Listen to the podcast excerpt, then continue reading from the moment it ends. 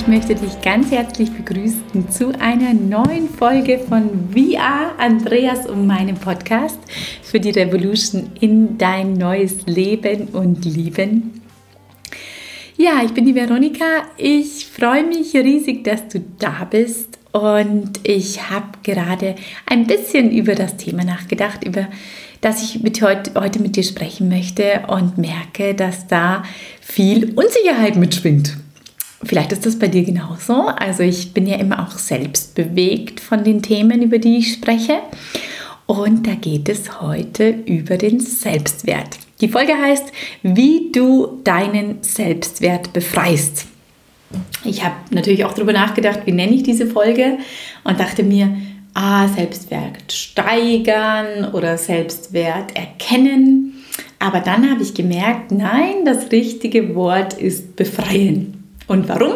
Darum geht es jetzt, darüber werde ich jetzt sprechen. Ich freue mich ganz sehr, wenn dich meine Worte berühren und wenn sie dich an den Stellen berühren, wo du deinen Selbstwert noch gefangen hältst, weil ich mir eine Welt wünsche, in der wir alle in unserem Strahlen unterwegs sind, in unserer Schönheit, in unserer Liebe. Ich weiß, dass in jedem Menschen so viel Wunderbares liegt. Und ich weiß aber auch, dass ganz, ganz viele Menschen dieses zurückhalten. Und so geht es heute um die Befreiung deines Selbstwertes. Und darüber spreche ich jetzt mit dir. Erstmal, warum wir diesen Selbstwert zurückhalten, unseren eigenen Selbstwert zurückhalten und dann als zweites, wie du deinen Selbstwert befreien kannst. Also gehe ich heute mit dir in die Befreiung. Wie schön, freue ich mich. Geht bei mir selber auch immer was. Ich bin gespannt, wie ich dann am Ende der Folge herausgehe. Und freue mich jetzt, dass du mit mir gemeinsam in deine Freiheit gehen möchtest. Selbstwert ist ja so ein Thema, man könnte es auch Selbstbewusstsein nennen, aber Selbstbewusstsein hat für mich nicht gestimmt, weil wenn wir uns über uns selbst bewusst sind, heißt es noch nicht, dass wir unseren Selbstwert zeigen und leben und umsetzen.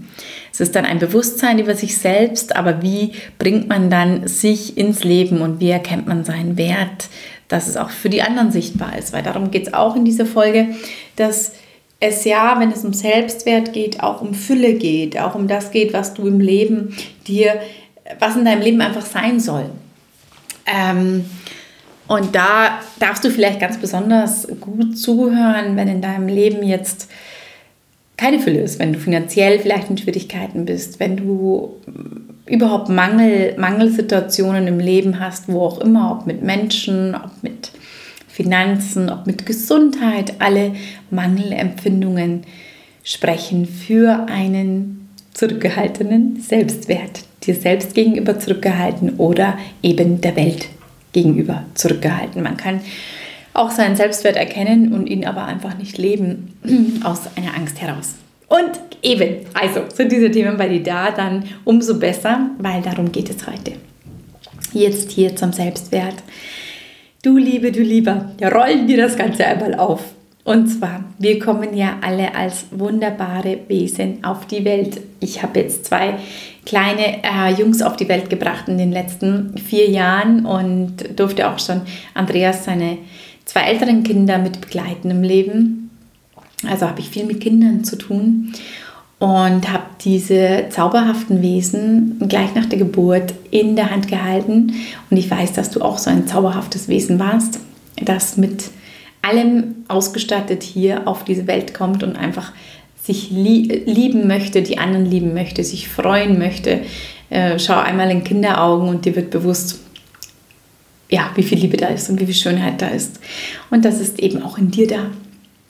Jetzt gehen wir in dieses Leben hinein und sind, und deswegen habe ich auch vorher von unsicher gesprochen, sind erstmal, wenn wir auf die Welt kommen, auf die anderen angewiesen. Das heißt, wir können uns selbst noch nicht in eine Sicherheit begeben. Wir brauchen es äh, als Menschenkinder ja ganz besonders, dass wir gefüttert, schlafen gelegt, umsorgt, gewärmt, also wir könnten, keine Ahnung, zwei, drei Tage alleine überleben, wenn es warm genug ist. Aber sonst brauchen wir eben die anderen. Deswegen sind wir als Menschen ganz, ganz stark als Babys, als Kinder auf die anderen angewiesen und werden alles tun, um Aufmerksamkeit, Liebe, Zuwendung von anderen Menschen zu bekommen. Unseren Eltern, Geschwistern, allen, die da sind. Das ist also ganz tief in unserem inneren Kind verankert. Und dann gehen wir so in die Welt hinein und nehmen das wichtiger, was uns die anderen sagen, weil die anderen uns so wichtig sind für unser Überleben, nehmen das wichtiger als das, was bei uns selbst da ist. Das heißt, wir lernen, wir glauben, wir wollen in Gemeinschaften sein, wir wollen in der Familie sein, wir wollen in Sicherheit sein und werden so geprägt. Du weißt jetzt, wie, wie, wie dich deine Eltern geprägt haben, aber dann weißt du auch, wie dich der Kindergarten geprägt hat oder eben die Gesellschaft, dass es geheißen hat, du musst so und so und so sein und das ist richtig und das ist falsch. Ich mag jetzt gar nicht sagen, dass es negativ ist, weil es braucht ja ein gewisses Miteinander klarkommen. Also es braucht gewisse Regeln, dass man sagt, ähm, man darf keinem anderen wehtun zum Beispiel oder man darf, ähm, ja, was darf man denn nicht? Das muss ich direkt überlegen. Ja, vielleicht etwas, etwas zerstörerisch sein ähm, oder eben Gewalt geht nicht, das darf man als Kind lernen und so andere Dinge, die einfach das Miteinander einfach machen, darf man auch lernen. Aber es ist ganz oft so, dass, ähm, und das ist ja auch heute, heute der Fall, dass einfach zu wenig Personal da ist, dass zu wenig Zeit da ist, dass unsere Eltern gestresst waren und dass sie uns jetzt nicht diese liebevolle Aufmerksamkeit geben konnten und dass wir unter starken Regeln vielleicht funktionieren mussten oder dass wir ganz, ganz viel geschimpft worden sind.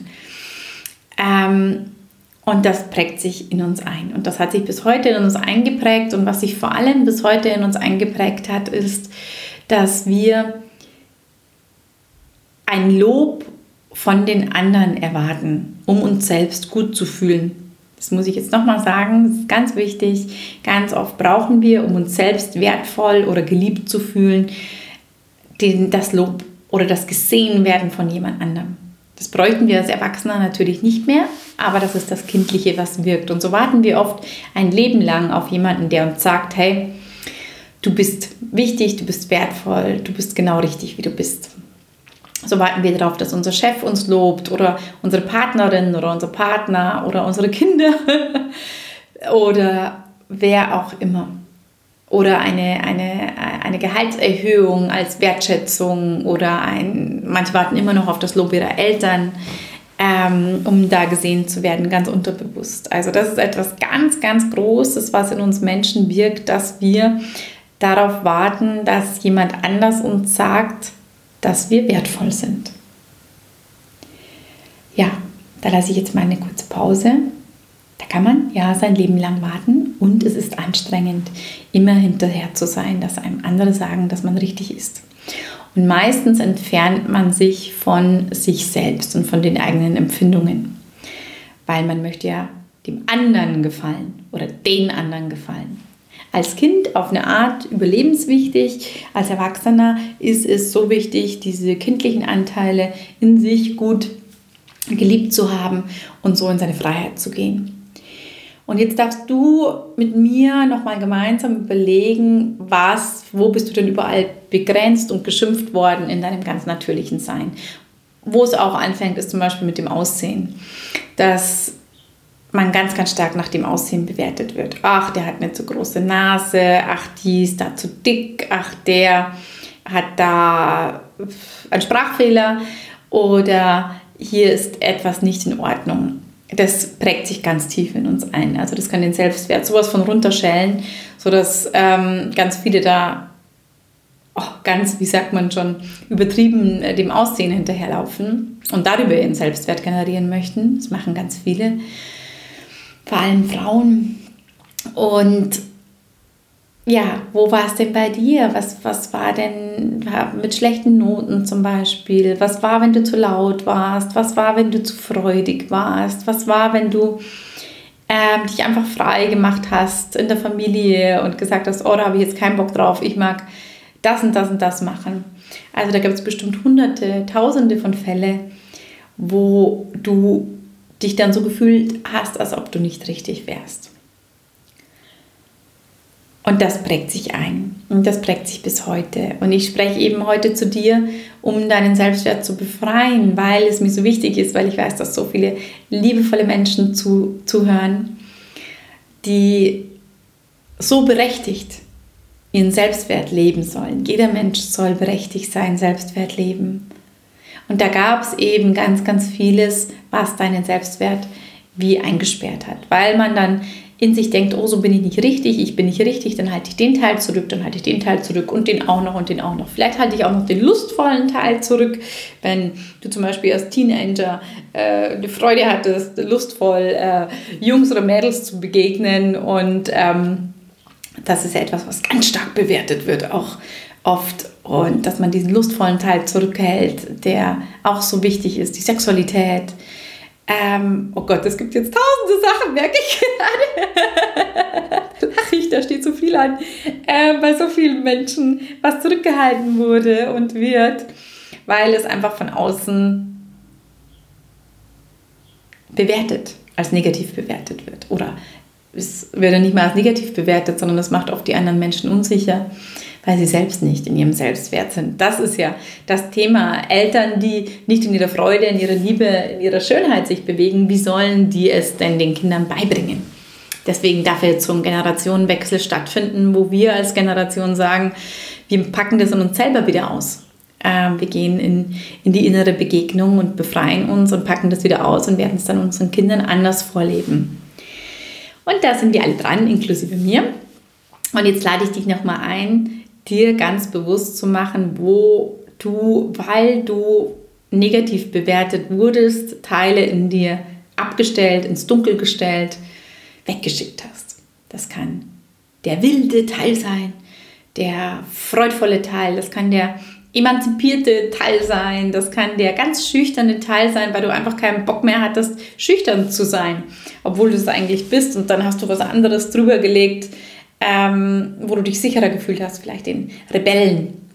Aber darunter gibt es etwas anderes. Also es sind nicht nur die, die lauten Teile, die bewertet wurden, sondern natürlich auch, wenn wir vielleicht besonders ängstlich waren, dass es dann auch bewertet worden und gesagt worden, oh, du musst doch keine Angst haben oder jetzt stell dich nicht so an oder was weiß ich alles. Also es geht hier um jeglichen Anteil von dir, der als negativ von außen bewertet wurde und den du in dir dann weggeschickt hast nicht mehr gezeigt hast, nicht mehr gelebt hast. Wo trifft auch viele Menschen jetzt, die sich nicht lebendig fühlen. Wenn wir in uns viel ablehnen, fühlen wir uns selbst oft nicht mehr lebendig und nur noch fremd gelebt oder, oder gesteuert oder dauermüde oder depressiv. Merkt man mal, was da alles damit zusammenhängt. Und du kannst ja auch hier mal eine Pause machen im Podcast und nochmal ein bisschen durch deine Kinder, Kindergarten, Schulzeit, Teenagerzeit gehen und dir noch mal ein bisschen bewusst zu machen, wo hast du denn Situationen erlebt, die, die für dich negativ, dich negativ bewertet haben. Und wo du merkst, egal wie, wie cool du jetzt vielleicht heute lässig dastehst, dass es noch was mit dir macht, weil es macht immer was mit uns, wenn andere Menschen uns bewerten. Vor allem natürlich, die Menschen, die wir lieben, ähm, wenn die uns bewerten. Ich zum Beispiel bin, mh, mm, da war ich glaube ich in der, in der zweiten Klasse und ich hatte einen ganz, ganz allerbesten Freund, den Jörg, wenn der jetzt zuhört. Und mit dem habe ich schon vor dem Kindergarten jeden Tag gespielt. Wir haben uns so gut verstanden. Das war mein einziger Freund und ich wollte auch gar nicht gar keine anderen Freunde außenrum, weil wir uns so gut verstanden haben und sind dann auch zusammen in die Schule gekommen. Erst waren wir zusammen im Kindergarten, dann zusammen in die Schule. Jeden Tag miteinander gespielt. Und auch nach der Schule immer entweder ist er mit zu mir oder ich mit zu ihm. Also wir waren ganz, ganz nah. Und dann in der dritten Klasse, so habe ich es in Erinnerung, hat er von heute auf morgen nicht mehr mit mir gespielt und kein Interesse mehr an mir gezeigt. Und für mich war das ganz, ganz, ganz schlimm, war meine absolute Bezugsperson. Ich konnte das überhaupt nicht werten und habe es einfach als so bewertet, oh Gott, da muss an mir ja irgendwas verkehrt sein.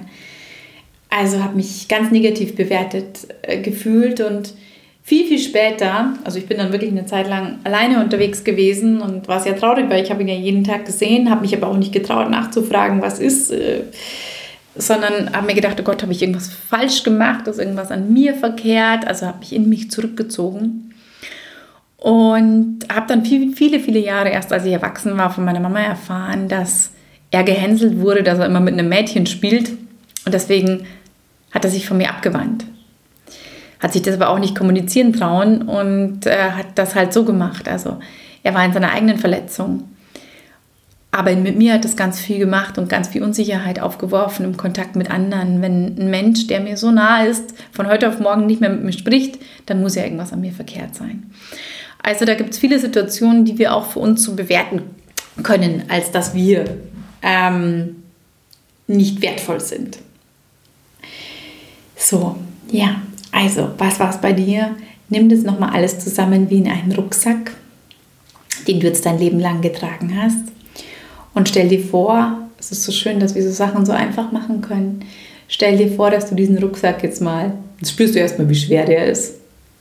Wie viele Tonnen oder wie viele, ja, Gott, Berge da drin sind.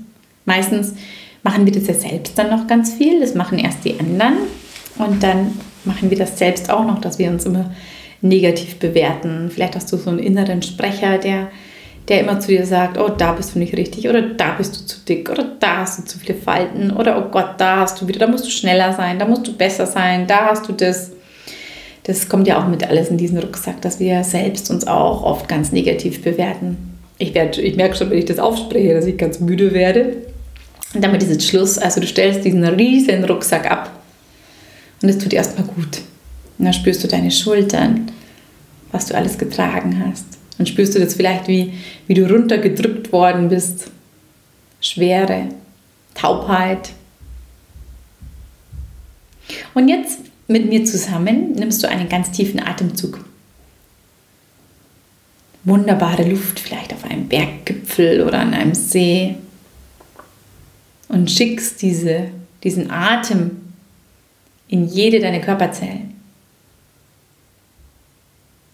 Und vor allem dahin, wo du dieses, diese Schwere gefühlt hast. Dieses Getriebensein, wenn wir einen negativen Selbstwert haben, fühlen wir uns auch oft getrieben zu besseren Leistungen oder zu was weiß ich. Und das Ganze beatmest du jetzt in dir.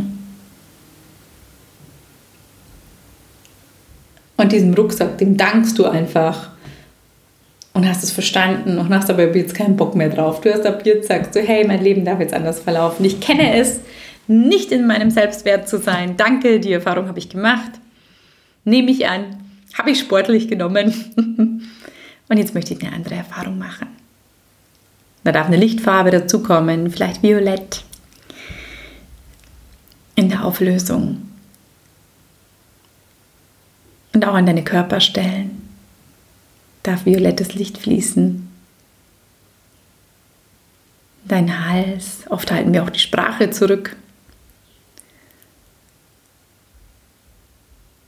Und jetzt wirst du wie, wie bereinigt.